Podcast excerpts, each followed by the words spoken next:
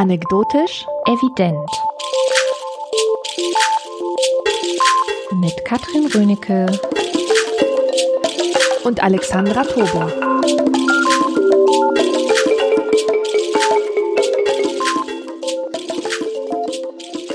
Herzlich willkommen zu einer neuen Folge Anekdotisch Evident. Heute beschäftigen wir uns mit dem Thema Scham. Alexandra, warum beschäftigen wir uns heute mit dem Thema Scham? Ja, also dieses Thema Scham, das habe ich mir ausgesucht und ganz bestimmt nicht ohne Grund, denn Scham ist ein Gefühl, das mich eigentlich mein ganzes Leben lang begleitet hat. Und ich führe das auf den Umstand zurück, dass ich in vielen Aspekten von der Norm abweiche oder abgewichen bin, was meiner Lebensgeschichte geschuldet ist. Das sind solche Sachen wie, ähm, dass ich Migrantin war. Das heißt, ich, ich war anders. Ich war aus einem anderen Land und in einer Stadt, in der es kaum andere Ausländer gab. Dann hatte ich einen geistig behinderten Bruder. Das ist ähm, auch etwas sehr, sehr schambesetztes, wenn man sich vorstellt, dass man mit diesem Menschen unterwegs ist, der ständig schreit, der sich in die Hosen macht und den kann man nicht kontrollieren und die Menschen wissen nicht, wie man damit umgeht. Dann sind das solche ähm, scheinbar banalen Dinge wie, dass ich 1,84 groß bin und damit äh, sehr viel größer als die meisten meisten Frauen. Es gab einfach in, in meinem Leben so viele Gründe, sich zu schämen, so viele Anlässe für Scham, dass mir dieses Gefühl, sage ich mal, einfach näher ist als andere Gefühle. Mhm. Und ähm, jedes Mal, wenn ich versucht habe, mich mit diesem Gefühl therapeutisch zu beschäftigen beziehungsweise es war der Versuch, diese Scham loszuwerden, ging es irgendwie nicht, weil ich mich schon für das Schämen so sehr geschämt habe, dass es ein zu schmerzhafter Prozess war. Und alles hat sich geändert, als ich an die Uni kam und Scham als Thema für mich entdeckt habe. Ein Thema, das man wissenschaftlich erforschen kann. Und wie man weiß, ist der wissenschaftliche Blick von Scham befreit. Muss er ja sein, muss ja. er sein in der Wissenschaft geht es nicht um die eigenen Gefühle, sondern man schaut sich Dinge möglichst objektiv an. Und das war für mich die Erlösung. Ich habe mich in meiner gesamten Uni-Zeit eigentlich immer wieder mit Scham beschäftigt, mit Nacktheit und Scham, mit ähm, Stigmatisierung und Scham. Dieses Thema kam einfach immer wieder vor und ich finde es so faszinierend, besonders für eine Soziologin oder für einen Soziologen, denn dieses Thema ist sehr Janusköpfig. Dieses Thema mhm. lässt sich nicht abschließend bearbeiten. Man, es, es lassen sich keine, keine definitiven Aussagen über das Wesen der Scham treffen. Die Scham ist gut und die Scham ist schlecht. Die Scham steht auch immer zwischen ähm, zwischen diesen äh, Gegensätzen wie Körper, Psyche, Natur, Kultur, Individuum, Gesellschaft. Und die, diese Zweischneidigkeit, Zweigesichtigkeit, die hat mich immer enorm fasziniert und deswegen habe ich mir gedacht, Scham könnte doch ein super Thema sein, um es nochmal mit dir hier zu äh, bearbeiten. Ja, sehr schön. Also es ist bei mir, wir sind, unsere Biografien sind ja in manchen Punkten ähnlich. Ich habe keinen behinderten Bruder und bin noch nicht ganz so groß geraten. Aber ich war zum Beispiel früher in der Schule immer sehr groß und habe mich auch dafür geschämt. Also allein nur, weil man einen Kopf größer rausguckte auf dem Klassenfoto, fand ich schon peinlich. Du hattest auch gesagt, dass das mit der Migration zusammenhängt und da musste ich sofort an ein Buch von Lena Gorelik denken, die ja auch äh, Migrantin ist, aus Russland in dem Fall, aus St. Petersburg. Die hat ein sehr schönes Buch geschrieben, das heißt, Sie sprechen aber gut Deutsch, weil das so oft zu ihr gesagt wurde.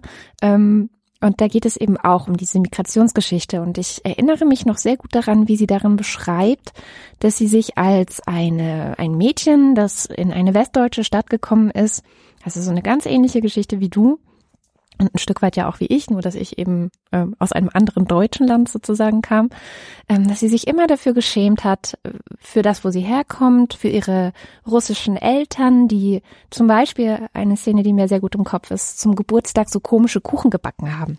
Mhm. Also wenn sie dann Geburtstag gefeiert hat und ihre Freunde eingeladen hat, dann war es ihr schon peinlich, was ihre Mutter für Kuchen auf den Tisch gestellt hat, ja. weil das halt so russische Kuchen waren und so.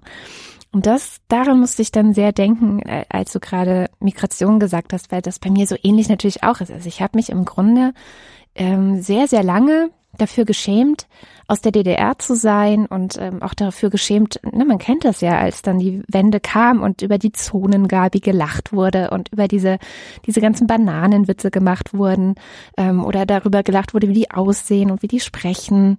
Das war ja auch alles im Fernsehen zum Beispiel und da habe ich mich wahnsinnig für geschämt. Das heißt, ich habe mich für im Grunde auch einen Teil meiner Identität geschämt, also meiner Identität bis zu dem Alter von sieben Jahren, wo ich dann mit meiner Mutter letztendlich ausgewandert bin. Aber davor war ich auch ein Teil der DDR und ich liebte diese ganzen Menschen dort. Das war meine Familie, das waren meine Freunde und ich habe mich wohlgefühlt und ich habe mich nie komisch gefühlt zwischen denen. Und das hat sich radikal geändert mit diesem, ja, Auswandern, mit diesem Weggehen. Ja, ganz genau. Und diese Erfahrungen, die wir mit Scham gemacht haben, die bergen eine wichtige Lektion darüber, wann Scham auftritt. Und zwar passiert es einfach dann, wenn wir die Normen und Gesetze und Regeln einer bestimmten Gemeinschaft herausfordern, die Grenzen überschreiten, die Normen verletzen, unwissend oder wissend. Auch so, so eine Sache wie sich der Armut schämen oder so. So etwas findet nur statt, wenn wir in einer ungleichen Gesellschaft uns mhm. wiederfinden. Denn in Polen waren alle Leute arm. Das heißt, nicht die Armut als solche, nicht die Armut an und für sich war schambesetzt, sondern in Deutschland dann von dem wohlhabenden Durchschnitt abzuweichen. Mhm. Diese relative Armut sagt man ja dann auch, ne? Also ja, es ist einfach ganz genau. relativ genau. im Vergleich zu den anderen arm. Genau. Im Vergleich zu den Polen wahrscheinlich überhaupt nicht, aber da haben wir aber eigentlich schon einen sehr wichtigen Aspekt von Scham, dass es sehr viel mit dem Kontext zu tun hat, in dem man ist und die Umwelt, in die man ja geworfen wird äh, in den verschiedenen Situationen des Lebens. Genau. Die nächste Frage wäre, was fühlen wir eigentlich, wenn wir Scham empfinden? Was ist das für ein Gefühl? Was macht das mit uns? Kannst du spontan ein Gefühl in dir oh ja. hochspülen und das dann, dass du es beschreiben könntest? Oh ja, oh ja, das ist noch sehr eindrücklich, weil es noch nicht sehr lange her ist in mir drin. Und zwar war ich vor ungefähr einem Jahr im Urlaub zusammen mit Holger, der hat es, glaube ich, auch noch sehr eindrücklich in Erinnerung. Und er hatte mir irgendwann eine Kamera geschenkt, eine ganz tolle, ähm, die ich geliebt habe über alles. Und die hatte ich in diesem Urlaub mit. Und ich habe es echt geschafft, in einem relativ betrunkenen Zustand abends, nachts diese Kamera zu verlieren. Und es ist mir am nächsten Morgen erst aufgefallen. Ich bin aufgewacht, hab, wir wollten los, ich habe sie gesucht und sie war weg. Und ich habe mich so irre geschämt, weil es halt gleichzeitig eben ein Geschenk war, aber auch ein recht, also eine, eine so tolle Kamera, ein recht teures Geschenk auch. Und ja, ich sie eben, äh, ich bin halt manchmal sehr schusselig. Das ist etwas, wofür ich mich zum Beispiel auch häufig schäme, wenn ich Dinge vergesse, wenn ich Dinge ähm, verliere oder so. Und ich habe, glaube ich, den gesamten Vormittag damit zugebracht, mich so sehr zu schämen, dass ich im Bett lag und geheult habe. Ach du Arme. und deswegen hat es sich auch sehr, sehr eingeschrieben. Und das ist etwas, was mir immer mal wieder passiert. Jetzt nicht wahnsinnig häufig, aber wenn ich mich schäme, also jetzt gerade so als Erwachsene, dann richtig. Also dann wirklich ja, also stundenlang und und heftig und ähm, Okay, ja. also es war ein sehr intensives, sehr extremes Gefühl, das dich bis zu den Tränen getrieben hat und du wolltest dich ja. verstecken und im Boden versinken. Also man sagt Boden ja, man möchte ja. im Boden versinken, aber eigentlich finde ich, ist es viel mehr der Boden, der sich unter einem sowieso auftut. Also mhm. dieses Gefühl, wirklich zu fallen. Ja. Und ähm, Ohnmacht äh, auch. Ohn, absolute Ohnmacht und absolute, ähm, naja, nicht absolute, aber starke Verzweiflung und starke, ach, ja, Selbsthass, also teilweise ein bisschen Selbsthass. Ja. Nicht ganz so schlimm, aber es kommt schon auch mit hinzu. Und sehr körperlich auch. Also etwas, was schlimmstenfalls dazu führen kann, dass mir schlecht ist. Ich muss mich hinlegen. Ich kann dann nicht mehr irgendwie stehen oder sitzen oder so und auch so zusammenkrümmen. So Embryonalstellung äh, ist dann schon auch erforderlich. Ja, also schon heftig. Und bei dir? Also, ich kenne eine populäre Schamvorstellung, die jedes Mal, wenn ich davon lese oder wenn ich es mir vorstelle, mir die Schamesröte ins Gesicht schießen lässt. Und das ist, man stelle sich folgende Situation vor. Man ist im ICE auf dem Klo, hat aber vergessen, die automatische Tür abzuschließen. So, und nun hält der Zug und es stehen total viele Leute im Gang und in diesem Moment macht jemand die Tür auf. Man sitzt auf dem Klo und sieht sich gegenüber von 10, 15, vielleicht 20 Menschen und kann ihnen nur freundlich winken. Und so etwas ähnliches ist mir passiert. Das war vor ungefähr einem Jahr oder so, da war ich mit dem Zug unterwegs. Und ich muss gleich sagen, ganz so schlimm war es nicht, aber es war schlimm. Ich war in einer ICE-Toilette. Diese Toilette hatte ein solches Abschlusssystem, dass es schwer war durchzusteigen, was man jetzt machen muss, damit die Tür zu ist. Also jetzt nicht irgendwie mit Klinke oder mit, mit Riegel, sondern mit irgendwelchen seltsamen Knöpfen, deren Bedeutung sich nicht auf Anhieb erschließt. Ja, und dann saß ich da auf dem Klo. Und in dem Moment, wo ich mir die Hose hochgezogen habe, geht die Tür auf in Zeitlupe. und ein Mann meines Alters schaut mich an starrt mich an, während ich mir die Hose hochziehe und zumache. Und in diesem Moment wollte ich mich echt die Toilette runterspülen. ich wollte einfach nicht mehr da sein. Und das Schlimme war, die Reaktion von diesen Menschen, der ist nicht etwa weggegangen oder hat sich weggedreht oder hat sich, entschuldigt, ist dann einfach verschwunden oder so. Der hat mich angestarrt und gesagt, oh, Entschuldigung, das tut mir jetzt aber wirklich leid und starrt mich die ganze Zeit an und sagt das so in Zeitlupe. Dieser Moment, der wollte einfach nicht enden. Und ich habe mir wirklich so gewünscht, seine Augen einfach wegzuschießen oder dass er irgendwie weggeht, ja, das, der sollte, ich wollte diesen Menschen zerstören und gleichzeitig wollte ich mich zerstören. Und das ist so ein, das ist, das ist sehr, sehr essentiell für das Verständnis dieses Gefühls der Scham, mhm. dass man am liebsten weg wäre. Man möchte das einfach alles rückgängig machen. Und ja. man sieht, man sieht einfach keinen Ausweg aus dieser Situation, keinen anderen Ausweg als zu verschwinden. Und das erklärt es auch, warum manche Vorstände von Firmen oder so, wenn sie sehr viel Scheiß gebaut haben, dass sie sich gleich umbringen. Mhm. Dass, dass sie vor Scham über die Zumutung, die sie für so viele Menschen waren, tatsächlich sich aufhängen oder von der Brücke springen, denn sie halten es einfach nicht aus, so eine Zumutung gewesen zu sein für einen anderen. Also es hat immer etwas mit anderen zu tun. Der andere ist das Übel. Ja, nicht immer. Ja, noch eine Anekdote vielleicht. Also ich äh, grundsätzlich ja schon, denke ich, aber nicht immer. Man schämt sich auch manchmal ganz für sich alleine. Mhm. Ähm, und da habe ich eine, eine Geschichte aus meiner Kindheit oder naja, eigentlich schon fast Jugend. Das ist die Geschichte mit dem Feuer und die erzähle ich hier gerade auch zum ersten Mal. Die wusste bis gerade eben keiner. Insofern hat das mit anderen tatsächlich nichts zu tun, als dass ich diese Geschichte immer für mich in mir drin hatte. Ich bin ja, wahrscheinlich war ich schon so zwölf oder so Jahre alt, da hatte ich einen Hund und war mit dem spazieren und ich habe gerne so ein bisschen rumgekokelt. Das ist mir immer noch peinlich, wenn ich das erzähle. Und ich äh, bin in so einem Wald rumgelaufen, es war Sommer, es war also relativ trocken und du kennst ja diese, diese Gefahrenschilder, Waldbrandgefahr und so. Und mhm. man weiß ja auch, dass es meistens so kleine Feuerteufel sind, die dafür sorgen, dass große Waldbrände äh, geschehen, dass das so kleine Brandstifter sind. Und so jemand war ich. Also ich habe jetzt keinen riesigen Waldbrand ausgelöst, das nicht. Aber ich habe manchmal gerne Taschentücher angezündet und dann einfach fallen lassen, so am mhm. Wegrand. Mhm. Und einmal ist es passiert, dass dieses Taschentuch relativ schnell ein ziemlich großes Feuer entfacht hat. Ich habe mich dann natürlich schnell entfernt davon. Also auch das sehr, sehr unerwachsen. Ich habe keine Hilfe gerufen, ich habe niemandem davon erzählt. Ich habe mich überhaupt nicht mehr davon gekü äh, darum gekümmert. Ich habe so getan, als wäre nichts passiert und bin nach Hause gegangen. Und das war an so einem Berg und man konnte dann wirklich von meinem Zuhause aus sehen, wie es gequalmt hat da oben. Oh mein Gott. Was hast du getan? Ja, furchtbar. Furchtbar. Furchtbar. Und das ist wirklich was, das habe ich so in meinen, in meinen Körper eingeschlossen und habe gesagt, das behältst du auf jeden Fall für dich. Es ist, ich bin am nächsten Tag an diesem Weg vorbeigegangen, nochmal, um zu gucken, was passiert ist und so. Es war ein, sagen wir mal, ein Quadratmeter großes schwarzes Loch. Ja, also es ist nicht ausgeartet, hätte aber natürlich passieren können, weil es war wirklich, wie gesagt, recht trocken und im Sommer. Und äh, die Geschichte ist glimpflich ausgegangen, die ist auch gut ausgegangen. Ich habe, wie gesagt, niemandem davon erzählt, aber ich habe mich wirklich ja bis bis heute so dafür geschämt, dass ich keinem Mhm. davon erzählt habe. Ja. Und trotzdem hat es in mir natürlich was gemacht. Also ich habe das zum Beispiel nie wieder getan. Ja. Nie wieder brennende Taschentücher irgendwo hingeworfen oder so. Ja.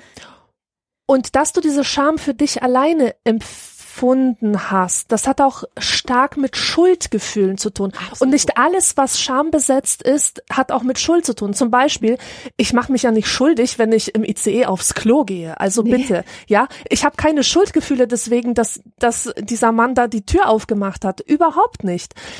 Das hat mich einfach auf einer ganz anderen Ebene berührt als dich Mhm. deine Feuerepisode. Du hast dich schuldig gefühlt dafür, denn das, was du getan hast, war Klar, falsch. Ja. war ganz falsch, ganz eindeutig, ja. Und insofern hatte es durchaus mit anderen zu tun, aber mit einem imaginierten anderen. Du hast dir einfach das Gegenüber als abstrakte Autorität vorgestellt und vor dieser hast du dich dann geschämt. Also vor einem Blick, der konkret nicht da war, aber durchaus imaginiert war. Mhm. Ja. Was da auch noch interessant dran ist, ist, dass Scham dann natürlich ganz eng zusammenhängt auch mit Angst. Diese Oh, Geschichte, ja. die du erzählt hast, und das trifft dann wieder auf alles mit Scham wahrscheinlich zu. Die Geschichte, die du erzählt hast im ICE, dafür haben, glaube ich, so fast alle Menschen Angst, dass ihnen das passiert, dass man aus Versehen irgendwas anzündet. Da hat man, glaube ich, auch einfach echt Angst vor. Und ich glaube, dass ja, dass, dass man Angst davor hat, sich schämen zu müssen, ist, glaube ich, auch so in den Menschen eingeschrieben. Es gibt ja diese Theorie von den Basisemotionen. Da gehört Angst schon immer dazu. Also früher gab es irgendwie sieben Basisemotionen. Ist ja auch immer so eine Sache. Die Wissenschaftler entwickeln Dinge weiter. Inzwischen sind es mehr. Und Scham gehört zum Beispiel dazu. Und ich glaube, dass es früher nicht dazu gehört hat, weil man vielleicht einfach gesagt hat, ähm, es ist in andere Basisemotionen sozusagen mit eingeschrieben. Zum Beispiel Angst. Ich habe hier noch ein Zitat, äh, was sehr gut zusammenfasst, einfach wie es sich anfühlt und wann wir uns schämen. Das fasst es einfach nochmal gut zusammen. Ich weiß nicht, woher ich es habe übrigens. Subjektiv ist Scham ein mit stärkster physiologischer Erregung einhergehender Affekt schmerzhafter Peinlichkeit, Ohnmacht und Wut. Er tritt überall dort auf, wo Menschen sich inkompetent, blamiert, fehl am Platz, bei einer Ungeschicklichkeit oder Verfehlung ertappt fühlen, wo die persönliche Intimsphäre durch plötzliche Nähe oder überraschenden Tadel verletzt wird. Ja.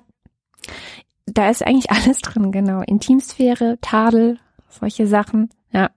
Ich finde, wenn man so ein bisschen den Blick auf Scham wirft und Scham auch in der eigenen Biografie, was wir ja angefangen haben zu tun, dann entdecke ich auch, dass in den unterschiedlichen Lebensphasen, die man so hat, Scham anders passiert, äh, Scham sich anders auswirkt. Ich glaube zum Beispiel, dass wenn man ein Kind ist, man sich relativ schnell schämt. Also zum Beispiel schämt man sich eigentlich fast jedes Mal, wenn die Eltern mit einem schimpfen, weil Ja, irgendwas hat man vielleicht falsch gemacht oder man versteht ja auch nicht alles unbedingt. Ähm, Ich sehe das auch an meinen Kindern, die denken halt nicht immer alles bis zum, bis zum Ende fertig, weil das können die auch einfach gar nicht. Ja, es sind einfach noch viel zu wenig ähm, Informationen und Gehirnverbindungen da. Also das Lernen passiert ja noch. Und wenn du sie dann irgendwie ausschimpfst und wenn es auch nur ein wenig ist oder sie auf etwas hinweist, was sie, was sie komplett nicht gemerkt haben, weil sie noch ziemlich merkbefreit sind, dann schämen sie sich oft ein wenig. Das ist, glaube ich, eine sehr, sehr andere Scham. Ich, ich nenne es auch mal so ein bisschen Wachstumsschmerz, diese Scham, die man dann fühlt. Also es ist so Trial and Error und mhm. Kinder schämen sich ja auch, wenn sie ihre eigenen Fähigkeiten überschätzt haben. ja, genau. Total. Ja. Und das tun sie häufiger. Das passiert häufiger. Oder sie schämen sich, äh, ja, wenn sie, wenn sie anderen auch Unrecht getan haben. Also wir kennen ja auch dieses äh, Kinder können grausam sein Ding. Äh, Da habe ich schon auch den Eindruck, dass einige Kinder sich dann auch hinterher dafür schämen, dass sie grausam zu anderen sind, weil sie einfach nicht nachgedacht haben oder so. Also da ist Scham, glaube ich, sehr stark ein Wachstumsschmerz, aber es kommt, würde sagen, so ab der Schulzeit noch eine andere Komponente dazu, nämlich die Komponente des Beschämens anderer Kinder.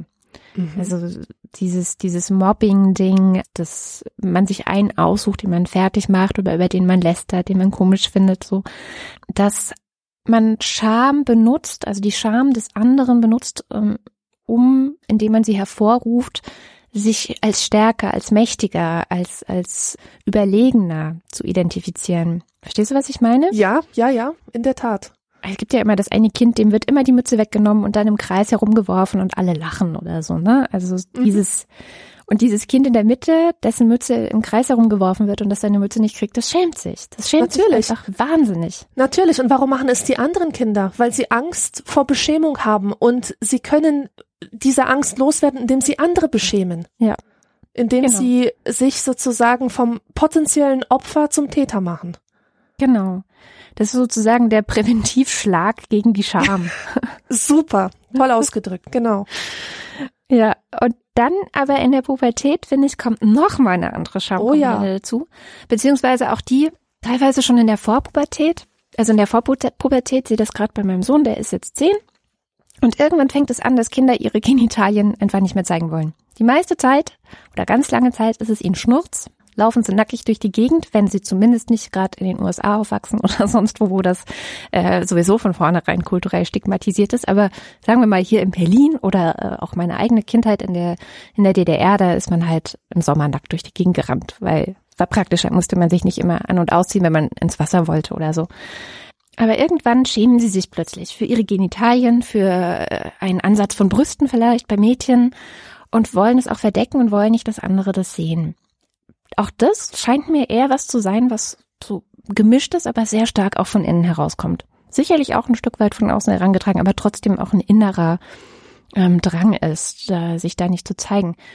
Ja, und dann die Scham in der Pubertät, ich glaube, die ist wirklich, also die habe ich auch noch sehr, sehr eindrücklich in Erinnerung. Ich habe mich eigentlich permanent geschämt, alles war peinlich. Am meisten aber ähm, mein eigener Körper und ich und äh, wie Ja. ich aussah. Um hier mal meine kunsthistorische Expertise einzusetzen, es gibt ein wunderbares Gemälde, das ist eins meiner liebsten. Es ist von Edward Munch, das ist der Maler, der für den Schrei bekannt ist, und es heißt Pubertät. Und was man da sieht auf diesem Bild, ist ein Mädchen, das nackt auf einem Bett sitzt und es ist so wunderbar. Es drückt dieses Gefühl der pubertären Scham so gut aus.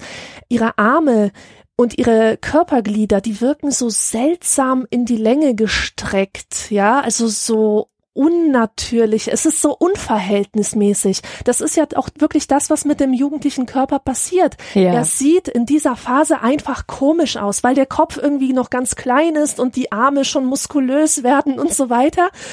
Und dieses Mädchen schaut eben mit direktem Blick, aber ohne zu lächeln, in die ähm, Kamera, wollte ich schon sagen, äh, den ähm, Betrachter an und hat die Arme, diese unverhältnismäßig langen Arme über dem Körper, über den Schoß sozusagen gekreuzt und sie verbirgt ihren Körper hinter den gekreuzten Armen.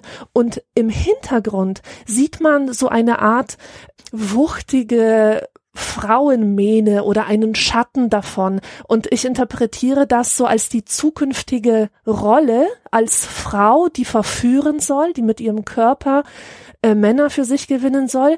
So ein Schatten an der Wand als Erwartung, die an das Mädchen herangetragen wird. Und das ist eine Erwartung, der sich dieses Mädchen nicht gewachsen fühlt, beziehungsweise noch nicht. Aber es ist ihm klar, dass es sich dahin entwickeln muss. Und daher auch dieses Gefühl der Scham, dieses Ich bin noch nicht bereit, ich muss mich verbergen. Ganz tolles Bild. Ich empfehle jedem, sich das mal anzusehen. Apropos Bild, ich ähm, erinnere mich zum Beispiel daran, in meinem Buch ist es auch ein bisschen, also in dem ersten Buch, äh, Bitte freimachen, gleich das erste Kapitel, wie sehr ich meinen Körper im Grunde gehasst habe oder wie sehr ich mich für ihn geschämt habe. Und meine Mutter hat vor ein paar Wochen ein Bild von mir mitgebracht aus genau dieser Zeit. Also ein Foto, was sie von tatsächlich der Mutter dieser Großcousine hat, die mich damals quasi vor der Magersucht gerettet hat, weil bei mir die Scham wirklich so weit ging, dass ich auch nicht mehr leben wollte. Und dieses Bild aus der Zeit meines größten Selbsthasses in meinem Leben hat mich wahnsinnig schockiert, weil ich nicht weiß, was mit mir los war. Ich gucke das Bild an und denke, das ist ein hübsches Mädchen. So, Mhm. das ist ein Mensch, der, der, der, der sieht sympathisch, nett und hübsch aus und hat sich, aber wei- weiß ich ja noch und weiß ich auch noch sehr eindrücklich, hat sich wahnsinnig geschämt und gehasst. Und ich habe dieses Bild gesehen und es hat wahnsinnig viele Emotionen nochmal in mir wachgerüttelt, weil ich gemerkt habe, ja, auf was für einem, wie, wie, was für einem irren mh, Film ich damals war, wie, wie krass ich mich auch verrannt habe in meiner Scham und in meiner, ähm, ja, ich habe in den Spiegel geguckt und ich habe einen hässlichen Menschen gesehen. Das war einfach so.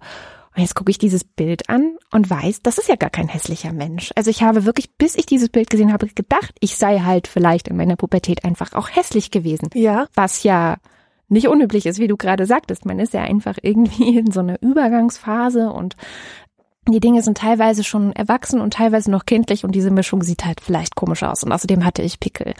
Aber ist nicht so. Und das, das äh, war einerseits auch total wichtig. Und da komme ich jetzt zu dem letzt, der, der, der letzten, aber sehr langen Lebensphase des Erwachsenenseins, dass man immer, immer weiter differenzieren lernt, oder ich zumindest immer weiter zu differenzieren lerne, was äh, wirklich Dinge sind, für die ich mich schämen muss und was absolut nicht. So. Und zum Beispiel, ähm, was ich wirklich lernen musste, ist, mich nicht für mich und das, was ich bin, zu schämen. Mhm. Ja. Aber meinst du nicht, dass die jungen Erwachsenen oder Erwachsenen sich einfach für ganz andere Dinge schämen, als es die Kinder und Jugendlichen tun? Also ich finde, dass es im Erwachsenenalter schon einen Trend gibt, sich für seinen Lebensentwurf zu schämen, beziehungsweise für die Diskrepanz zwischen dem, was man ursprünglich werden wollte und dem, was da ist. Man findet sich zum Beispiel in einer Situation, wo alle um dich herum einen festen Partner haben und Kinder und Familie und einen tollen Job und man selber jagt von Praktikum zu Praktikum, mhm. hat nur Tragödien im Liebesleben, ist ganz weit entfernt, die gesellschaftlichen Erwartungen von anderen, auch die an sich selber gestellten, zu erfüllen. Und dann kommt es eben zu so einer Lebensentwurfsscham, würde mhm. ich sagen, wenn die eigenen gesteckten Ziele nicht erreicht wurden. Und ich kann mir auch vorstellen, dass dann Menschen in einem hohen Alter, wenn sie sozusagen auf dem Sterbebett liegen, sich durchaus schämen könnten dafür, dass ihr gesamter Lebensentwurf gescheitert ist. Oh ja. Ich, ich wollte auch nicht sagen, dass es irgendwann abgeschlossen ist. Also so mhm. gar nicht. Ich glaube, dass diese Auseinandersetzung mit der eigenen Scham etwas ist, was ein Leben lang passiert wenn es gut läuft. Also vielleicht kommen wir nachher nochmal zu den negativen Aspekten ähm, der Schamvermeidung. Ich glaube, es gibt genauso gut auch Menschen, die komplett ähm, angefangen haben, jegliche Scham zu vermeiden und die nur noch darauf aus sind, sich nicht schämen zu müssen und die dadurch auch sehr äh, kritikunfähig sind. Aber das ist, glaube ich, nochmal ein anderer Punkt. Aber ja, absolut. Ich denke, dass äh, sicherlich viele Menschen, wenn sie zurückschauen auf ihr Leben, sich für Dinge nochmal neu schämen zum Beispiel, ähm, um zu dem Beispiel äh, Lena Gorelik und die Migration zurückzukommen, hat man oder habe ich mich zumindest irgendwann dafür geschämt, dass ich mich für meine DDR-Freunde und Familie und deren Sprache und deren Aussehen und das alles geschämt habe. Kommen wir vielleicht noch zu dem Thema Sexualscham. Jugendliche und Kinder haben, glaube ich, eine sehr, sehr große Scham, vor allem was irgendwie sexuell ist, was man daran merkt, dass äh, spätestens im Sexualkundeunterricht oder in der Sexualkundeaufklärung in der Schule alle kichern. Ja, Katrin, da sprichst du ein Thema an, das in meiner Kindheit sehr stark stattgefunden hat, vielleicht stärker als in den ich sag mal, westlichen Gesellschaften, wo man doch nochmal einen anderen Umgang hatte. Aber was ich in meiner Kindheit hatte, war eine Beschämung eine Beschämungs-, eine erzieherische Beschämungsstrategie, wenn es um Sexualität geht. Und ich kann mich noch genau erinnern an den ersten Moment des Beschämtwerdens. Und ich habe nämlich im Rahmen der Vorbereitung für die Sendung mir gedacht, wann hast du dich eigentlich zum allerersten Mal geschämt? Und dann geht man halt zurück in die eigene Kindheit und findet dann so diesen einen Moment. Ich war vielleicht fünf Jahre alt und ich habe eine nackte Frau gemalt. Mhm. Und ich habe mir nichts dabei gedacht. Ich wusste, wie eine nackte Frau aussieht und dann habe ich das gemalt und auf einen Zettel und mein Vater hat es gefunden und plötzlich höre ich ihn schreien zu meiner Mutter, schau, was sie gezeichnet hat. Sie hat eine nackte Frau gezeichnet. Schau dir das an, eine nackte Frau. Und also das war so ein so ein oh mein Gott, Kind, was hast du getan? Das hat in mir so einen unglaublich großen Schmerz ausgelöst und ab da wusste ich, nackte Menschen zu malen ist etwas ganz, ganz Schlimmes. Und es macht, dass die Erwachsenen dich hassen dafür. Dass Menschen dich hassen und dich ausschließen. Und das ging dann noch weiter. Ich habe mit im Alter von sechs oder sieben ein sehr albernes Liedchen aufgeschnappt, das sich lustig gereimt hat und es war das Wort Prostitutka drin, das heißt Prostituierte. Und ich wusste natürlich nicht, was es heißt. Aber als ich es gesungen habe, habe ich eine Ohrfeige dafür bekommen. aber keiner hat mir gesagt, warum, was dieses Wort bedeutet oder dass, dass ich überhaupt etwas falsch gemacht habe. Ich habe einfach eine Ohrfeige dafür bekommen, dass ich das Wort Prostituierte gesagt habe. Und als ich dann herausgefunden habe, ich musste dann irgendwie heimlich herausfinden, was das ist, dann wusste ich wieder, ach so, das hat was mit Nacktheit zu tun, also werde ich dafür geschlagen, dass darf, um, also ich werde dafür geschlagen, dass ich dieses Wissen habe.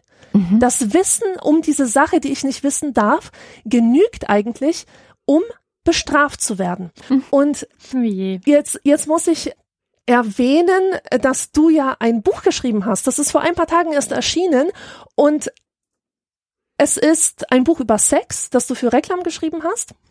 Mhm. So eine Reihe von Reklam, wo Autoren aus einer sehr subjektiven Sicht 100 Seiten schreiben dürfen zu einem Begriff. Und bei dir war eben dieser Begriff Sex. Und du schreibst da etwas, das mich nachträglich noch geheilt hat. Oh. Und zwar gibt es dort ein Kapitel über kindliche Sexualität und darüber, wie diese Sexualität sich fundamental unterscheidet von der Erwachsenensexualität. Sie ist komplett erotikbefreit, schreibst mhm. du da zum Beispiel. Ja, es ist letztendlich also so ein bisschen, man, ich habe angefangen mit dem Begriff unschuldig, weil es, glaube ich, der häufigere Begriff ist, wenn man über Sexualität von Kindern spricht. Ich muss davor wegschicken, dass man eben schon relativ lange weiß, dass Kinder sexuelle Wesen sind. Also sie stimulieren sich, sie fassen sich an, sie machen sich schöne Gefühle und das geht schon im Mutterleib los. Also das ist aber auch schon für manche, glaube ich, schwierig. Also es ist, glaube ich, schon schwierig für viele Leute, wenn ein Baby sich an den Pimmel fasst oder einen Steifen kriegt.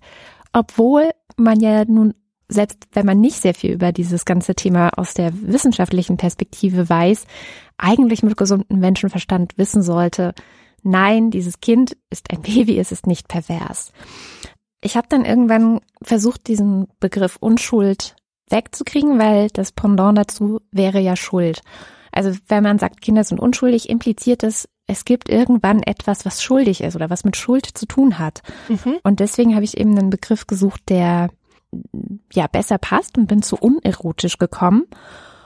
Und dieser Begriff ähm, soll eigentlich verdeutlichen, dass die Fragen auch die Kinder stellen oder wenn sie wie du zum Beispiel nackte Menschen malen oder ähm, es gibt ein sehr schönes Buch von Jan-Uwe Rogge, der hat sich um Aufklärung von Kindern eben auch gekümmert und es heißt von wegen aufgeklärt. Es geht darum, wie schwer es bis heute für Eltern, auch westliche Eltern ist. Das ist, glaube ich, kein Phänomen, was jetzt nur in Polen oder äh, sagen wir islamischen Familien oder in puritanischen amerikanischen Familien, sondern ich glaube, es ist ein weltweites Phänomen, dass das mit der Aufklärung Eltern sehr, sehr schwer fällt, weil sie selbst so unsicher sind. Sie sind einfach wahnsinnig unsicher, wie sie reagieren sollen, wenn zum Beispiel ihr sechsjähriges Mädchen sagt zu einem Papa, ähm, du kannst du das, was du mit, mit Mama letzte Nacht auf dem Sofa gemacht hast, auch mal mit mir machen? So, ja, so schöne Gefühle, weil sie es zufällig gesehen hat. Oder wie reagieren mhm. Eltern, wenn Kinder reinkommen, wenn sie Sex haben?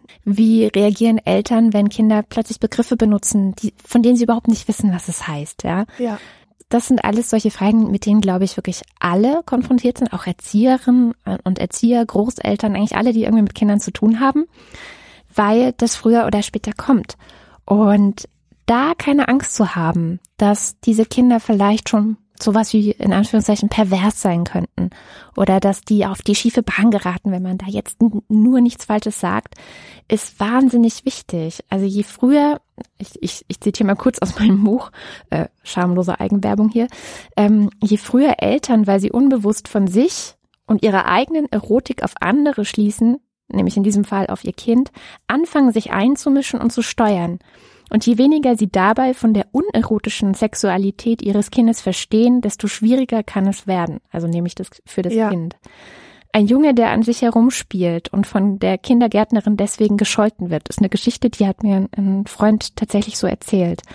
Ein Mädchen, das seine Klitoris reibt und dessen Hand man davon wegnimmt. Ganz, ganz lange Praxis gewesen ähm, bei kleinen Mädchen, weil man nämlich Angst davor hat, sexuelle Frühreife könnte dann der, die Folge sein. Beide werden sich an diese Ereignisse als etwas erinnern, das man nicht macht, das schmutzig ist und nicht in Anführungszeichen unschuldig. Und ähm, da, das ist auch ein sehr aktuelles Thema insofern. Die AfD macht ja auch sehr viel Kampagne und politische Wahlwerbung und so gegen die Frühsexualisierung von Kindern, wie sie es Ja. nennen. Und ich glaube, dass die AfD zum Beispiel genau diesen Irrtum erliegt, dass kindliche Sexualität, wenn man da falsch mit umgeht ähm, und den Kindern was erzählt, wofür oder wovor sehr viele die Kinder eigentlich bewahren wollen. Also man soll Kindern keine nackten Menschen zeigen, man darf Kindern nichts erzählen, wie Kinder gemacht werden. Wenn man das zu früh in Anführungszeichen alles macht, dann äh, werden daraus irgendwie, ja, was eigentlich? Also das definieren sie dann nicht. Weißt du, was, was die Angst war oder die dahinter steckte bei deiner Geschichte? Also kannst du es dir vorstellen? Dass ich pervers bin, dass ich Mhm. ein Perversling bin. Ja. Das war immer so das, was mitschwang. Ein perverses Kind, ein Kind, das ähm, ach, ich kann das, ich kann das gar nicht ausdrücken, mit wie viel Evil das assoziiert wurde. Aber das hat schon auch religiöse Hintergründe dann, oder? Ich denke schon, dass es auch religiöse Hintergründe hatte. Ja, was ich noch sagen wollte zu diesem Begriff der Unschuld. Ich find's super toll, dass du das, dass du diesen Begriff unerotisch vorschlägst. Also bei dir ist die, die frühkindliche Sexualität einfach enterotisiert Mhm. und ich würde vorschlagen, dass man unschuldig durchaus als Begriff benutzen kann in Verbindung mit Kindern, aber im Sinne von sich keiner Schuld bewusst. Mhm. Unschuldig, sich keiner Schuld bewusst. Das ist nämlich genau, was es ausdrückt. Meine Sexualität oder meine Versuche, mich mit Körper etc. auseinanderzusetzen, waren frei von Schuld. Ich hatte nicht im geringsten das Gefühl, etwas Falsches zu machen, etwas Böses zu machen oder etwas Unnormales zu machen. Das wurde mir eben durch Gewalt erst gezeigt. Mhm. Ja, aber ja, das, genau, also letztendlich wurde dir dann vermittelt, dass es sowas wie Schuld in dem Bereich halt gibt. Das ist Ganz so ein genau. bisschen der Grund, dass, warum ich das Wort Ja, auch genau, ablehne, ja. weil es könnte ja sein, dass später, wenn du dann erotische Gedanken dazu hast und wann auch Dass immer du dann das ist, Schuldgefühle dass hast. du dann schuldig bist. Genau. Ja, klar. Und das, glaube ich, ist äh, wichtig zu Darauf, sagen. Nein, auch das nicht. es ne? ab, ja. Genau. Mhm. Also Ja. zum Beispiel dieses Ganze, was du erzählt hast, in der Pädagogik spricht man eben von schwarzer Pädagogik. Es gibt ein wunderbares Buch von Katharina Rutschki, die hat, das hat genau den Titel Schwarze Pädagogik, die hat äh, die Geschichte schwarzer Pädagogik aufgeschrieben und ein sehr zentrales Thema darin ist Masturbation. Mhm. Und es hat äh, wirklich, also das ist eine grausame Geschichte, wie das Christentum vor allen Dingen mit Masturbation umgegangen ist. Vom, ja, weiß ich nicht, ausgehende Mittelalter, aber eigentlich eher sogar die, die Neuzeit, also nach der Aufklärung, nämlich als man angefangen hat, auch wissenschaftlich über Sexualität richtig nachzudenken. Das hat man ja ganz lange gar nicht getan. Das kam, glaube ich, erst so um das 18. Jahrhundert herum oder um 1800 herum, dass damit auch aufkam, zu definieren, was ist eigentlich eine gute und was ist eine schlechte Sexualität. Und Masturbation gehörte eben zu einer verdammt schlechten Sexualität. Äh, es, man hat sich alle möglichen Dinge ausgedacht, die Masturbation hervorrufen könnte. Unter anderem, dass es die Nerven des Körpers schädigt und man am Ende dann stirbt oder dass man erblinden könnte, ähm, dass man irgendwelche Ausschläge bekommt oder andere schlimme Krankheiten anfällig ist. Also man hat da ganz, ganz heftig mit, mit Angst auch gespielt. Und die Angst und die Scham im Grunde zusammengeworfen. Ein Film, in dem das sehr eindrücklich drin vorkommt, ist das Weiße Band. Auch ein unfassbar grausamer Film. Er spielt in einem protestantischen Dorf Anfang des 20. Jahrhunderts. Soll, glaube ich, auch so ein bisschen den Ausblick darauf geben, was für eine ja, kulturelle Mentalität das gewesen sein könnte, die auch sehr stark dazu beigetragen hat, dass das Hitler-Regime so erfolgreich sein konnte. Da geht es eben auch um verschiedenste Formen der Scham. Also ein Dorf, in dem sehr rigide umgegangen mit, wird mit Sexualität, in dem Kinder für alle möglichen Sachen sehr schwer bestraft werden, verprügelt werden. Ähm, und eben auch ein Junge ans Bett gefesselt wird, der verdächtigt wird, er würde masturbieren. Ich glaube, er tut es nicht mal, ähm, aber es gibt eben diese Verdächtigung und da bindet sein Vater ihn ans Bett und bindet ihm auch irgendwie so ein weißes Band um, was symbolisieren soll, dass er, dass er sich schämen soll oder was anderen auch sichtbar machen soll, sich zu schämen. Auch das hat ja eine sehr lange Tradition. Also in der ganzen Historie der Bestrafungen, auch öffentliche Bestrafungen, der Pranger im Mittelalter zum Beispiel. Oder der Schandmantel, das gab es ja auch, so, ein, so eine Art Fass, das, in das man hineinkriechen musste und dann musste man so über die Straßen paradieren mit diesem diesem Fass. Aber egal, äh, red einfach weiter. Ja, ja, aber erzähl ruhig, weil das sind genau solche Dinge. Das hat eine, eine lange Tradition, dass man auch Hinrichtungen öffentlich gemacht hat. Also die Leute sich daran ergötzt haben, wie andere entweder erniedrigt oder sogar im, mit dem Tod bestraft wurden für ihre Schande. Es ist ja auch, der Begriff der Scham ist ja mit der Schande sehr eng verwoben. Naja, jedenfalls zurück zur Masturbation.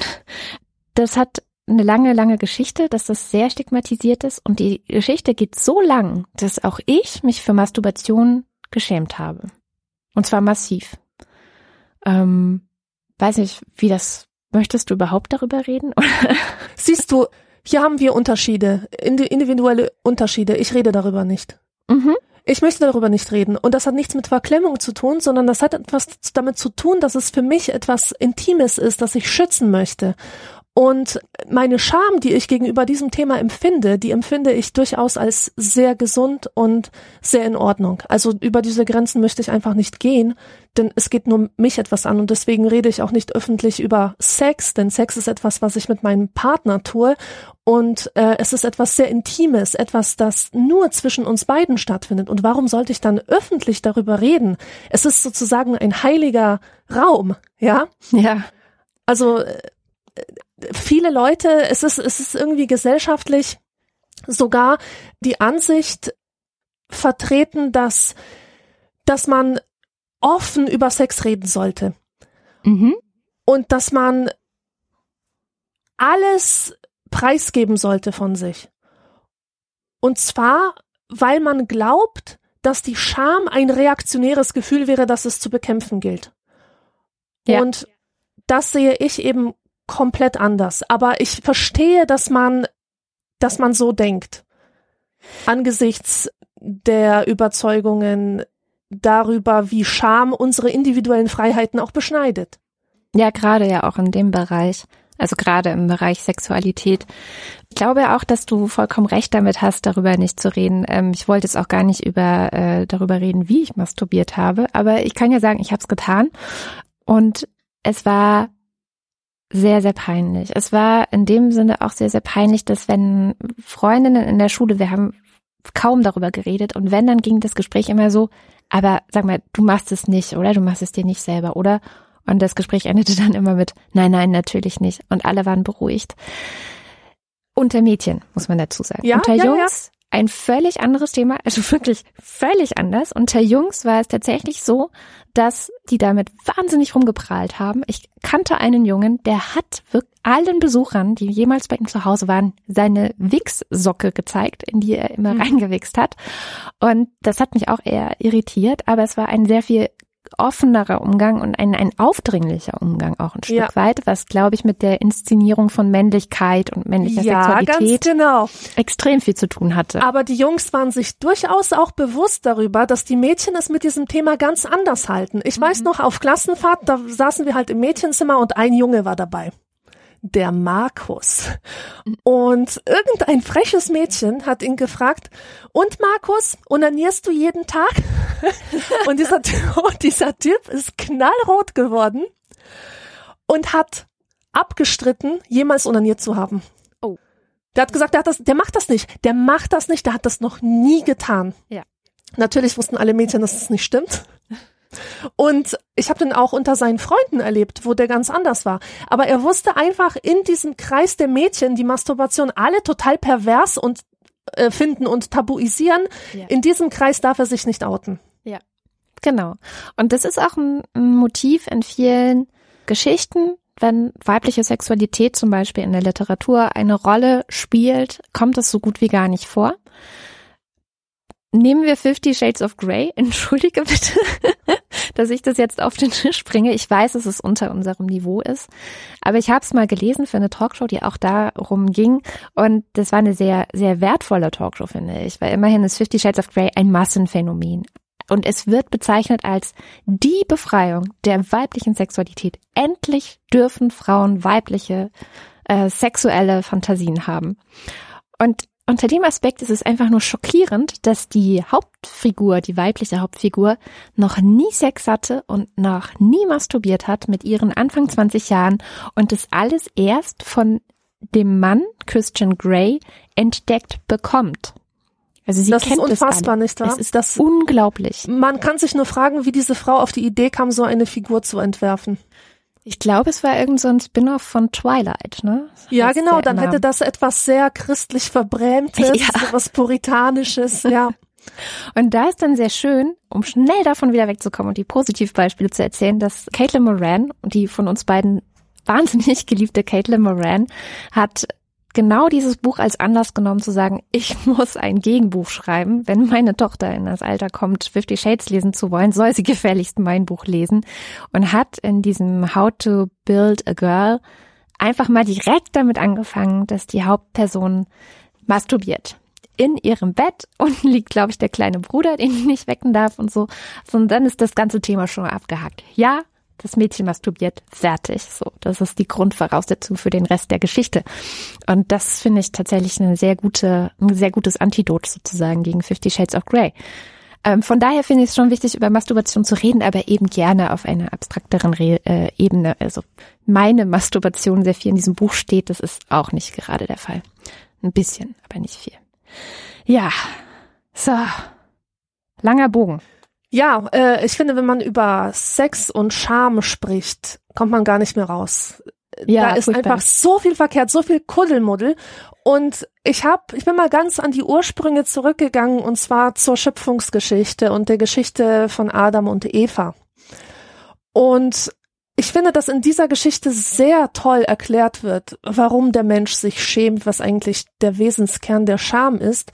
Und zwar ist es ja so, die Schlange sagt, wenn ihr von dem Baum der Erkenntnis esst, werdet ihr wie Gott sein. Was bedeutet das? Es bedeutet, ihr bekommt die Fähigkeit, Gutes vom Bösen zu unterscheiden, überhaupt das Gute und das Böse zu erkennen. Mhm. Und in diesem Moment beginnen Adam und Eva sich zu schämen.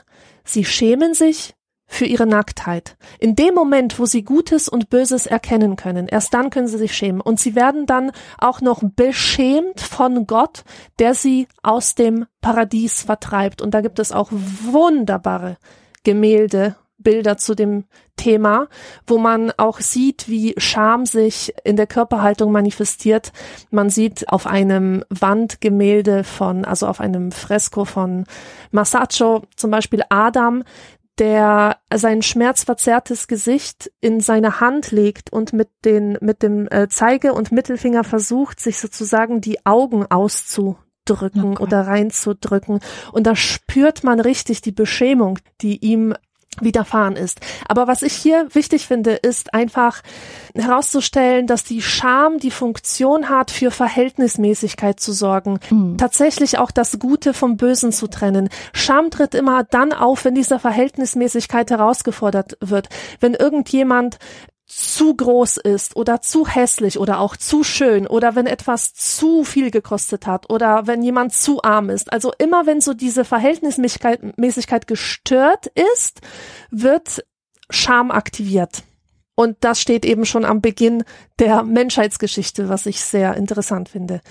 Aber okay, das war jetzt natürlich eine Geschichte aus der Bibel und wir glauben nicht an die Bibel. Wir nehmen die Bibel jetzt einfach nur als ein Dokument, das die Menschheit über Jahrhunderte lang begleitet hat und ihre Kunst und Kultur sehr stark beeinflusst hat.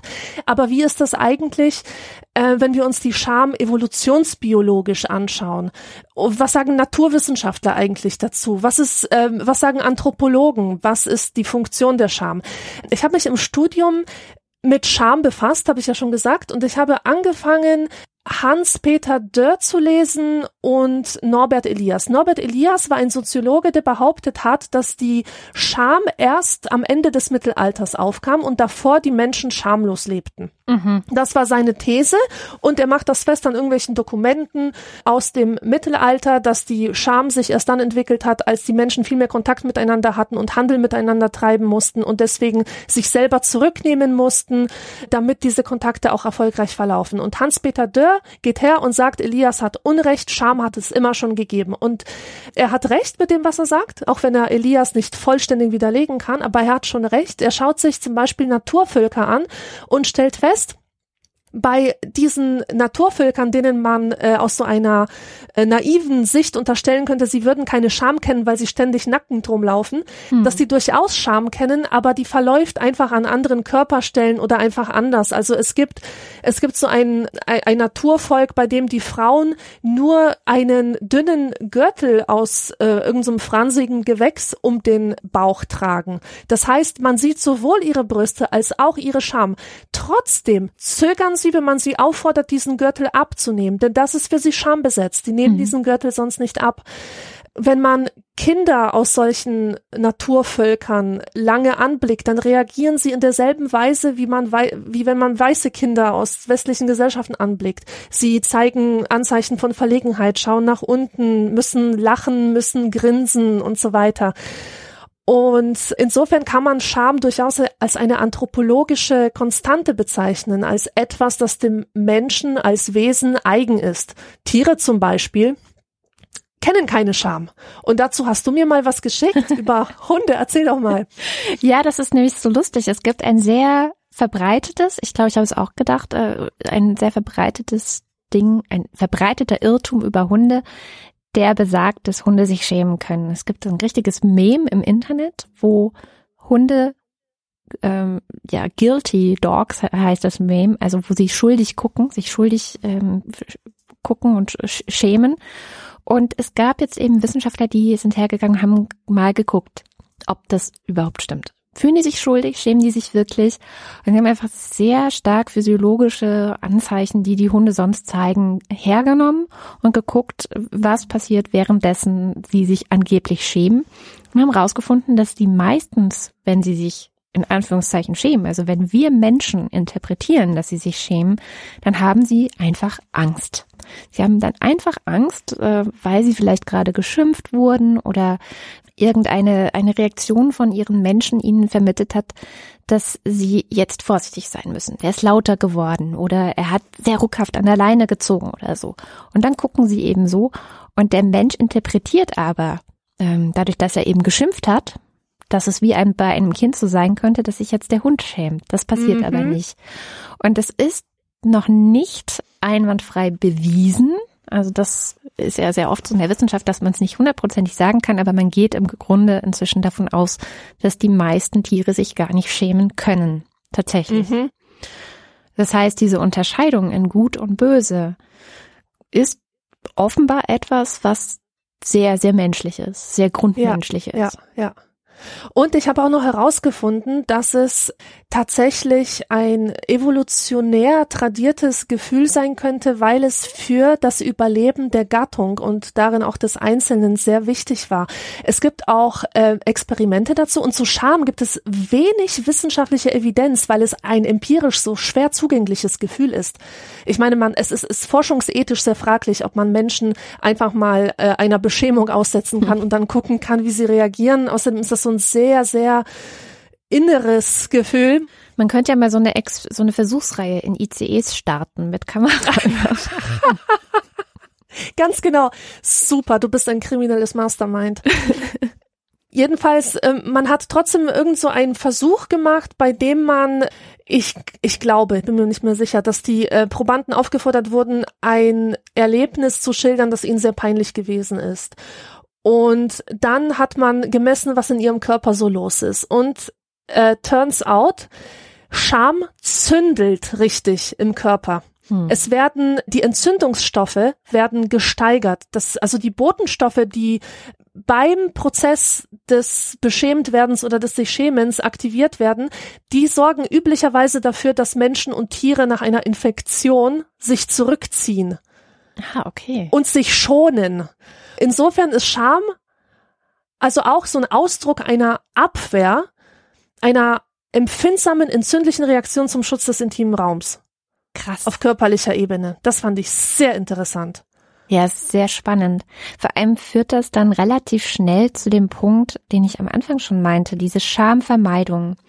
Ich habe nämlich das Gefühl, dass Scham sehr stark so ein innerliches Korrektiv auch ist. Ne, die Geschichte Ja. mit dem Feuer. Niemand hat es gesehen, ich habe es niemandem erzählt, aber ich wusste einfach, es ist ganz, ganz furchtbar gewesen. Ähm, und da habe ich ein schönes Zitat beim SWR gefunden. Ich zitiere also. Peinlichkeit und Scham haben nichts mit der Herkunft, sondern mit dem Selbstbild zu tun und dem Vergleich mit dem Fremdbild. Das hatten wir ja schon. Dem Blick anderer Menschen auf uns. Erspart bleibt Peinlichkeit daher eigentlich nur einem einzigen Menschentyp, und zwar denen, die nicht imstande sind, sich selbst in den Augen der anderen vorzustellen. Wunderbar. Ich habe inzwischen so viele Menschen getroffen. Das war immer eine schmerzhafte Begegnung, die versuchen, Scham zu vermeiden. Ein ehemaliger Freund von mir hat es ganz, ganz heftig getrieben. Also der hat wirklich, wenn du ihm gesagt hast, dass er etwas falsch gemacht hat und wenn es nur eine Kleinigkeit war, dann hat er es sofort so drehen müssen, dass er vor sich selber so dastand, als hätte er nichts falsch gemacht. Ja, Das heißt, er war unfähig, sich vorzustellen, dass er in den Augen eines anderen vielleicht etwas falsch gemacht haben könnte. Ähm, warum der so geworden ist, also schon ein etwas älterer Mensch auch gewesen, weiß ich nicht. Da kann man natürlich nur vermuten. Aber es ist ein sehr, sehr, sehr heftiger Reflex bei ihm. Ja? Also sofort, sobald Kritik kommt, sobald ähm, man auf etwas hingewiesen wird, was nicht ganz so gut war, nicht ganz so stimmt, entweder komplett auszuweichen auf ein Nebengleis mhm. oder die Geschichte so zu drehen, ähm, die Sache so zu drehen und mit eigenen Interpretationen zu überschütten, sozusagen, dass nichts von der Beschämung oder der möglichen Beschämung übrig bleibt. Also keinen eigenen, keine eigenen Marke, keine eigenen Fehler, nichts eingestehen. Erinnert Was- mich irgendwie an Donald Trump, wenn ich ehrlich sein Ja. Dieses Verhalten. Absolut. Ich glaube, der ist ein Paradebeispiel dafür. Der kann das nicht. Der kann die eigenen Fehler nicht zugeben, nicht sehen, nicht, ja, auch nicht antizipieren, wie andere Menschen, was andere Menschen brauchen, was andere Menschen fühlen. Ich glaube, es ist ihm auch einfach egal. Also ich glaube, da kommt schon noch mal sozusagen so ein Mastermind auf Schamvermeidung dazu. Es ist ihm einfach wirklich, ähm, er hat es anscheinend geschafft, dass es ihm egal ist. Wahrscheinlich hat er genug Geld, dafür, damit ihm das egal sein kann. Das wäre auch noch mal eine interessante Frage, ob man sich das vielleicht auch erstmal leisten können muss, sich nicht zu schämen. Ne, Wir hatten ja Oh vorhin ja. schon die Verknüpfung mit Armut. Ja, da, dazu kann ich nur sagen, der Mächtige kann immer lange blicken.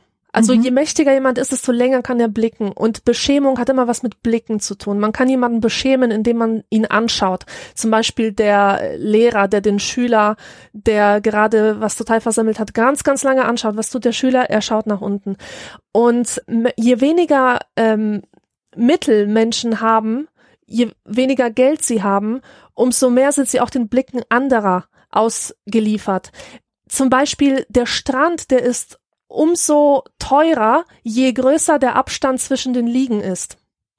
Also der Reiche kann sich auch die Abwesenheit der Blicke leisten. Mhm. Und das sind genau diese Blicke, die ihn mal korrigieren könnten, wenn er es denn zuließe. Also wenn man ständig angeblickt wird von allen, ja, dann schämt man sich. Aber wenn man diese Blicke erfolgreich von sich fernhalten kann, dann ist die Gefahr nicht so groß, dass man diese körperliche Erfahrung der Scham macht. Und ich glaube, deswegen fällt es auch vielen Leuten so leicht, andere Menschen im Netz zu beschämen ja, klar. weil das Gesicht fehlt. Dieses Gesicht, dieser Augen, dieser Kontakt, der für die Empathie sorgt, für, für das sich schämen und auch dem anderen eine Beschämung ersparen wollen, Ja. wenn man sich in ihm selber spiegelt. Das erklärt natürlich auch ganz wunderbar den Umgang Donald Trumps mit der Presse, ne? weil sie sind ja quasi der Spiegel, der ihm die ganze Zeit vorhält, ja, was er tut, welche Fehler er macht, was er ist, was er nicht bedacht hat, wie, wie fehlbar er eigentlich ist. Und er lehnt es konsequent ab, diesen Spiegel vorbehalten, vorgehalten zu bekommen. Er verlässt sich quasi nur auf den Spiegel, der positiv rückmeldet, was er Gutes macht, was er anpackt. Äh, es ist wirklich, ich glaube, da sind wir auf einer recht guten Spur, was diese ganze politische Dimension auch angeht, die, die man dann zu spüren bekommt. Ich würde sogar so weit gehen zu sagen, dass es ein, ähm, ein, eine Grundvoraussetzung für Tyrannei sein muss, Scham nicht empfinden zu können oder nicht empfinden zu wollen, es eben um jeden Preis zu vermeiden, wenn man sich so die ganzen ja, äh, Tyrannen, die wir gerade auf der Welt haben, mal anschaut, es ist eigentlich immer das gleiche Schema und immer auch, dass die Pressefreiheit eines der ersten, ja, Güter, eines der ersten Grundrechte ist, das fällt. Weil die Presse eben dieser Spiegel ist für ja. Despoten. Tyrannei ist aber andererseits auch eine Reaktion auf Beschämung durch ja. andere. Also so ein kleiner Kaczynski zum Beispiel in Polen, der ist deswegen so scheiße, weil er sich ständig, weil er Polen ständig von der Presse und von den Augen des Westens beschämt Stimmt. und verkleinert sieht. Das heißt, er spürt seine eigene Kleinheit und wird dadurch umso zorniger, umso jähzorniger. Also eine Reaktion auf die Erfahrung von Beschämung in der Kindheit ist oft ein jähzorniger Charakter. Ja. Das äh, bringt häufig Choleriker hervor.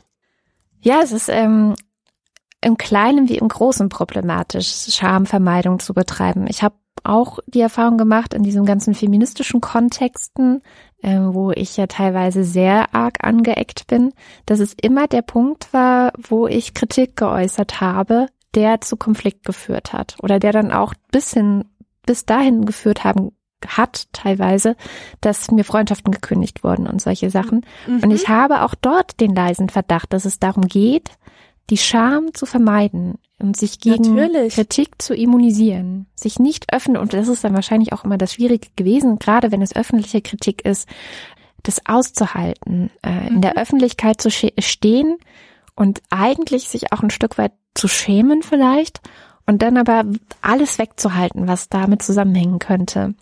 Ja. Ja, und natürlich schämt man sich, wenn das äh, vollkommene Selbstbild angegriffen hat, äh, angegriffen wird. Es muss ja nicht mal vollkommen sein. Vielleicht ist es auch nicht nur das Selbstbild, was da angegriffen wird, sondern auch die eigene Überzeugung, gerade im feministischen Bereich sehr, sehr wichtig, ähm, dass man sich ja lange genug geschämt hat. Ganz genau. Sehr gut, ja.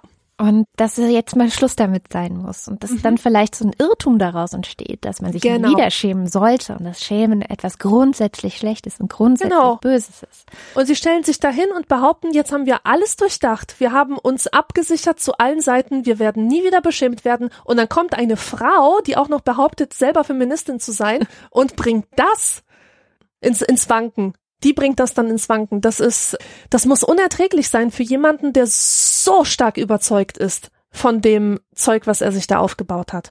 Was wahrscheinlich auch mit sehr viel Mühe so aufgebaut wurde, dass man dachte, es ist fehlerfrei. Ja, und das genau. kenne ich auch aus meiner eigenen Geschichte. Also wir haben ja festgestellt, wir haben beide eine Schamgeschichte sozusagen. Das ist ein schönes Wort. Unsere mhm. Schambiografie. so. Und bei mir hat das auch dazu geführt, so in bestimmten Bereichen sehr perfektionistisch zu sein gerade im zwischenmenschlichen Bereich, aber auch gerade ähm, bei dem Bild, was ich öffentlich darstelle.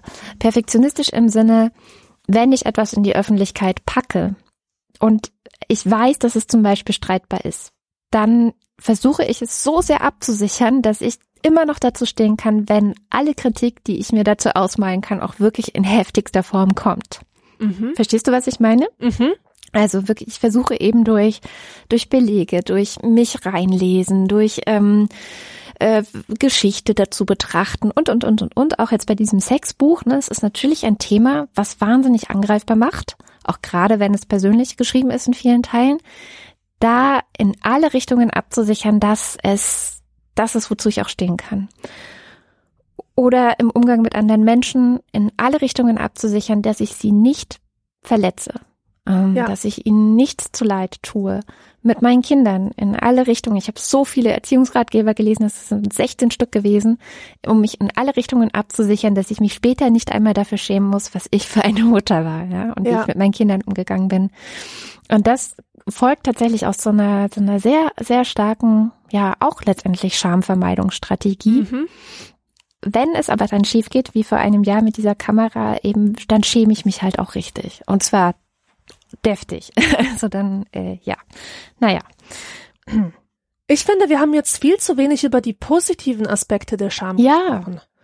Ich meine, wir haben jetzt die Scham nur kennengelernt als etwas, das uns unser ganzes Leben lang wehgetan hat. Etwas, das alle Menschen, wo alle Menschen alles für geben, es zu vermeiden. Vielleicht hilft es, sich die positiven Aspekte der Scham mal anzuschauen, um seinen Frieden damit zu machen und um es auch besser auszuhalten, wenn man in der Zukunft mit solchen Schamsituationen konfrontiert wird. Also im Grunde war dieses politische Aspekt der Scham, finde ich, verweist ja direkt darauf. Es ist ja gut, wenn man sich schämen kann. Es ist mhm. schlecht, wenn man es nicht kann. Und es ist auch gut, wenn man sich öffentlich schämen kann im Zweifel. Wenn man wirklich ja. Mist gebaut hat, dann ist es ein Zeichen auch vor allem von Stärke und auch von Stolz, ähm, wenn man öffentlich zugeben kann, man hat einen Fehler gemacht, wenn man vielleicht auch öffentlich zeigt, dass man sich gerade für diesen äh, Fehler sehr schämt. Ich, ich halte das wirklich für ein, ein, ein sehr, sehr menschliches Gut. Es ist ja nicht per se schlecht, dass wir soziale Wesen sind und dass wir auch von der Gesellschaft abhängig sind. Die Scham verweist das Individuum immer auf die Gesellschaft und umgekehrt.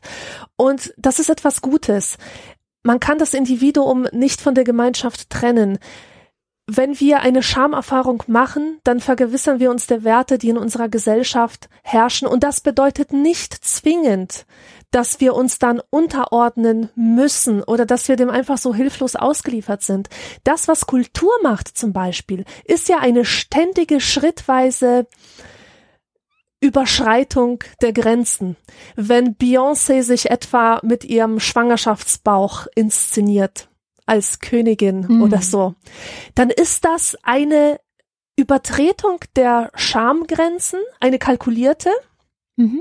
Und man kann sich dann auch selbst der, Automo der eigenen Autonomie nochmal vergewissern. Man kann sagen, ja, es gibt diese Grenzen, aber wir können sie testweise spielerisch überschreiten und damit spielen und schauen, was dabei herauskommt. Und eine andere Theorie besagt ja auch, dass Sex deswegen lustvoll ist, weil wir ein Tabu überschreiten.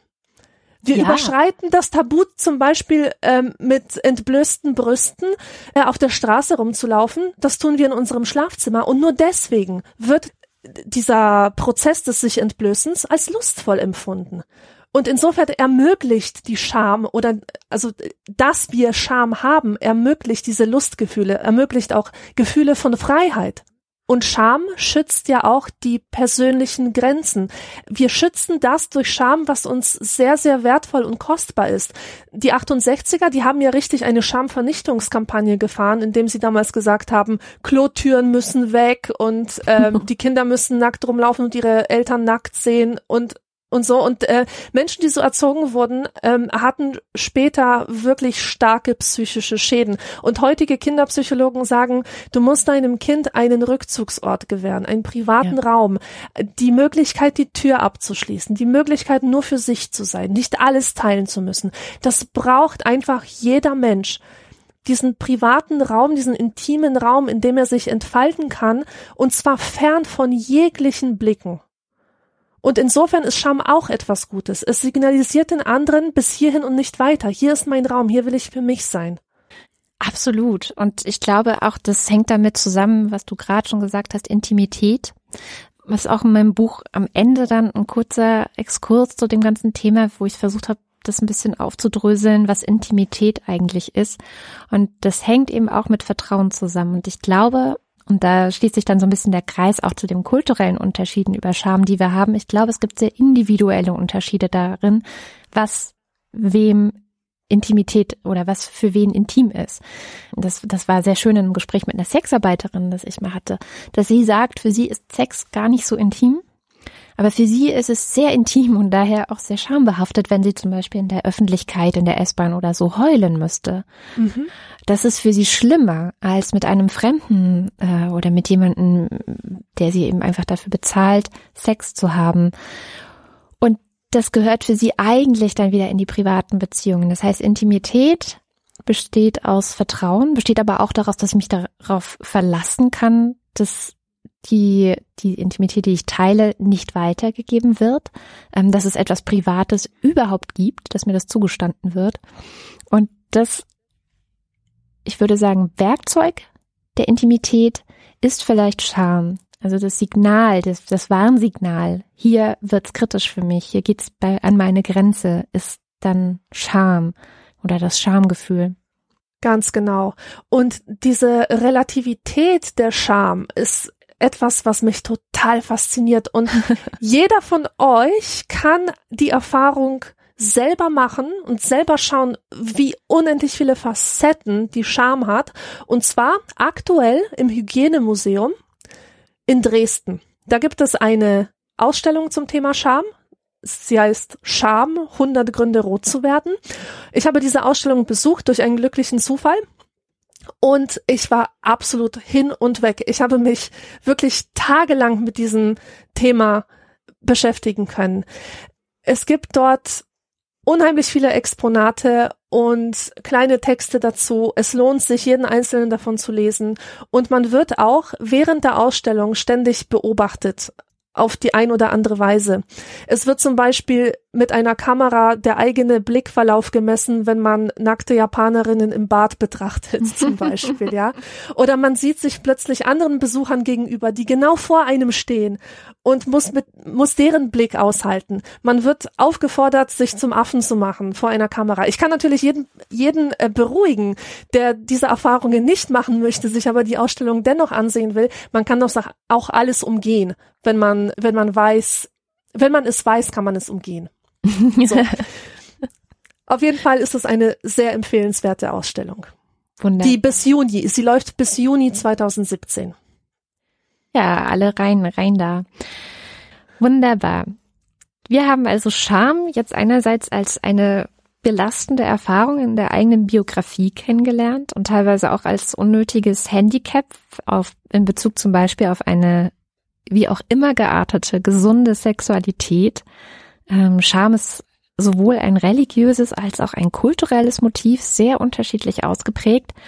Aber wir haben auch die positiven Seiten des Schams gesehen. Zum Beispiel die Scham als ein Weg zu Selbstkontrolle, ähm, Grenzen setzen, ein Weg vielleicht auch zu Demut. Äh, in dem Fall Donald Trump haben wir gesehen, dass es sehr fehlt.